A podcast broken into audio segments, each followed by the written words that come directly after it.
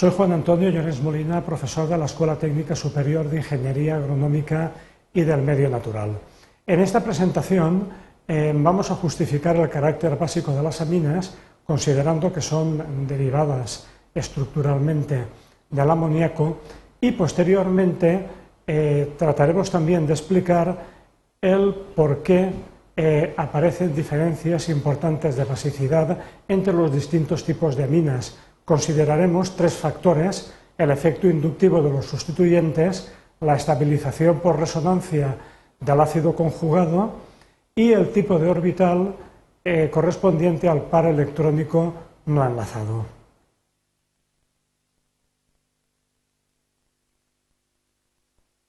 Bien, el amoníaco eh, puede considerarse base de Arrhenius y base de Bronsted. Eh, por una parte, incrementa la concentración de iones hidroxilo en disolución acuosa y por otra, es un aceptor de protones. En este caso, ambos aspectos quedan reflejados. En este caso, el amoníaco es capaz de captar un protón del agua formando el ion amonio y el anión hidroxilo. Bien, también el amoníaco es base de Lewis en el sentido de que es capaz de ceder el par no electrónico de no enlazado del nitrógeno, por ejemplo, al boro en el trifluoruro de boro. Recordemos que el trifluoruro de boro es una especie en la que el boro posee octeto incompleto, es una especie con deficiencia electrónica y por tanto eh, se par no, eh, no enlazado eh, del nitrógeno puede formar un enlace coordinado con el boro. Eh, del mismo modo, también es lo que explica que el amoníaco sea un ligando habitual en muchos compuestos de coordinación, como en la formación del ion diamín-plata, que es un complejo, un compuesto de coordinación muy conocido en orgánica por ser precisamente el reactivo de Tollens. Bien, eh, comentaba en la presentación, al principio de la presentación, que las aminas son derivados estructurales del amoníaco. En realidad, los distintos tipos de aminas pueden considerarse a partir de la sustitución de los átomos de hidrógeno del amoníaco por radicales alquilo, teniendo las aminas primarias, las secundarias y las terciarias. Aquí tenemos varios ejemplos, eh, concretamente la metilamina, la dimetilamina y la trimetilamina, en cuyas moléculas hemos representado ese par no electrónico no enlazado ¿eh? del nitrógeno que va a ser, eh, digamos, el responsable de la basicidad de estas especies. Es el par electrónico que va a cederse en cada una de las reacciones que a continuación vamos a considerar. Por ejemplo, en este caso, el carácter de base de Bronsted débil ¿eh? de una mina queda reflejado en el sentido en que puede captar un protón, por ejemplo, del ácido clorhídrico, dando lugar a una sal de amonio cuaternario y al anión cloruro. De hecho, en disolución acuosa eh, se puede observar que son, dan una reacción básica, ¿eh? de tal manera que tendríamos una constante de basicidad que puede eh, describirse eh, de la manera que, aquí se refleja. Como base de Lewis, eh, las, aminas tienen un comportamiento nucleófilo, como se muestra, por ejemplo, en reacciones de sustitución nucleofílica, donde, por ejemplo, son capaces de reaccionar con un halogeno alcano, siendo el anión yoduro el grupo saliente, y formándose el correspondiente compuesto eh, eh, de sustitución. Bien. Vamos a discutir ahora eh, qué factores influyen en la distinta basicidad de las aminas. Para ello podemos comparar, por ejemplo, las aminas primarias, las secundarias y las terciarias con sustituyentes que sean respectivamente el grupo metilo, el etilo y el propilo. Bien, en principio podemos ver que la presencia de radicales alquilo eh, me va a aumentar la, basicidad. Eh, eso en principio pues, podría ser fácilmente explicable por el efecto inductivo y más de cesión de carga negativa que eh, los grupos alquilo tienen. Sin embargo, hay un efecto contradictorio porque si vamos, por ejemplo, a las aminas terciarias, vemos que aquí en realidad lo que se está produciendo es una disminución de la basicidad. Del mismo modo, por ejemplo, que cuando aquí pasamos de un sustituyente e, etilo a un sustituyente más largo, propilo, que en principio tendría un efecto inductivo y más mayor, también se produce una disminución de la basicidad. Hay pues dos efectos eh, que se solapan y que vamos a discutir a continuación. En primer lugar, el efecto inductivo y más, como señalaba. En principio, eh, la presencia de cadenas carbonadas y cuanto más largas, de forma más intensa, van a dar lugar a un aumento de la basicidad en el sentido en que van a favorecer la cesión de ese par electrónico no enlazado.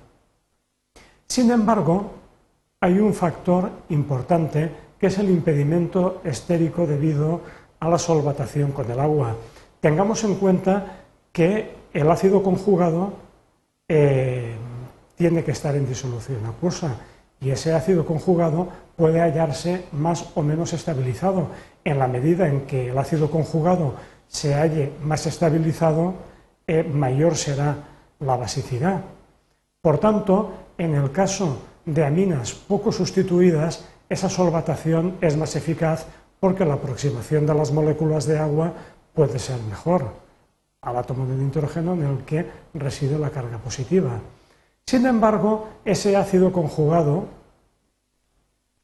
ese, digamos, mm, catión muy similar estructuralmente al catión amonio, recordemos que en definitiva, si esto fueran átomos de hidrógeno, tendríamos el catión amonio. Los cationes en realidad provienen de la sustitución de los hidrógenos del amonio por cadenas carbonadas. Claro, la presencia aquí de tres cadenas carbonadas dificulta el acceso de las moléculas de agua a ese átomo de nitrógeno. Hay un impedimento estérico a la solvatación. En la medida en que esa solvatación es menor, eh, esa estabilización también es menor y por tanto la base va a ser más débil.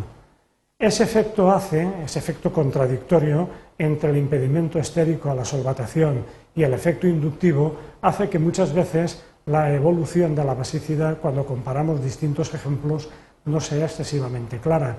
En principio, las aminas secundarias van a ser más básicas que las primarias, pero el efecto en las aminas terciarias ya no es tan fácilmente previsible.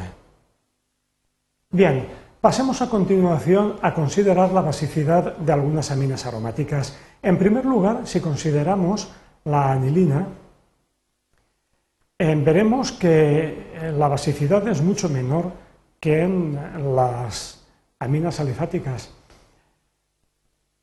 A continuación, justificaremos cómo ello es debido a la estabilización por resonancia de la amina y la consecuente desestabilización del ácido conjugado, del catión correspondiente. También compararemos después eh, la basicidad de la anilina con la piridina y también con el pirrol. Veremos cómo la distinta disponibilidad de ese par conjugado, ese par no enlazado del nitrógeno, va a influir decisivamente en la distinta basicidad de las aminas aromáticas correspondientes. En el caso de la anilina, los electrones no enlazados del nitrógeno van a participar por resonancia en la deslocalización electrónica del anillo bencénico. De hecho, podemos ir viendo las distintas formas canónicas de resonancia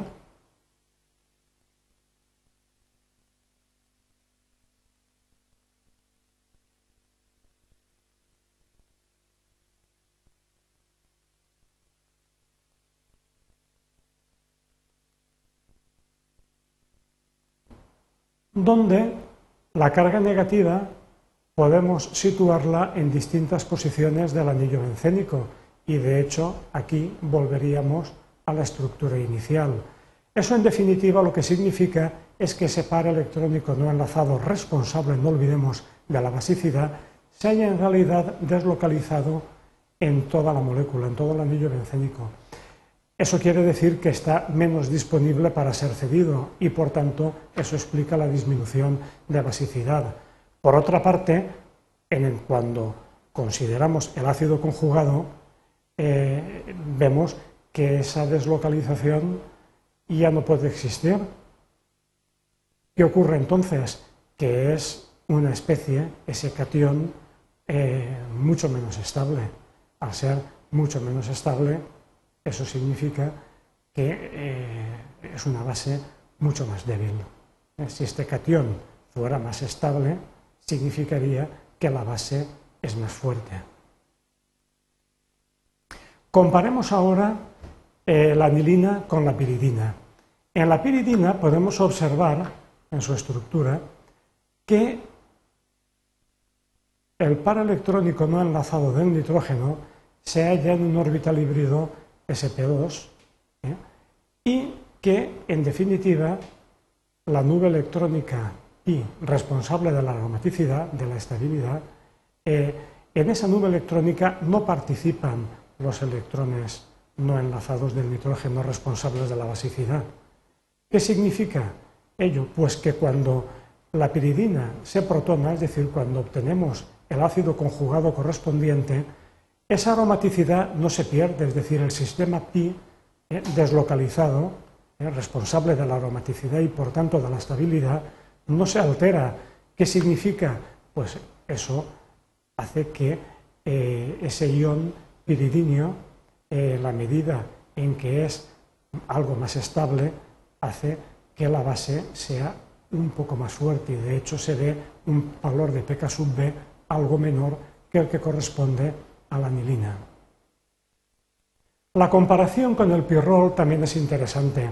El pirrol es un sistema aromático ya que el par electrónico del nitrógeno, eh, que estaría eh, en un orbital eh, P, P sub Z, es decir, aquí el nitrógeno tendría hibridación sp2, ese par electrónico forma parte del sistema aromático. Esos seis electrones son precisamente los que harían cumplir esta especie la regla de Huckel. Por tanto, tenemos un sistema aromático estable.